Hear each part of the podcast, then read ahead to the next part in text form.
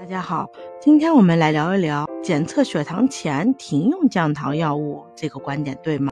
有些糖友认为停药后的血糖才是真实的情况，为此会在测血糖的日子停止用药。实际上，监测血糖的目的是在检查药物对糖尿病的控制疗效。如果停药后再测血糖，这样得出的检测结果既不能准确反映病情，还会造成血糖波动及加重病情。所以，除了测空腹血糖当日早上不要服药外，其他时间都需要坚持正常用药。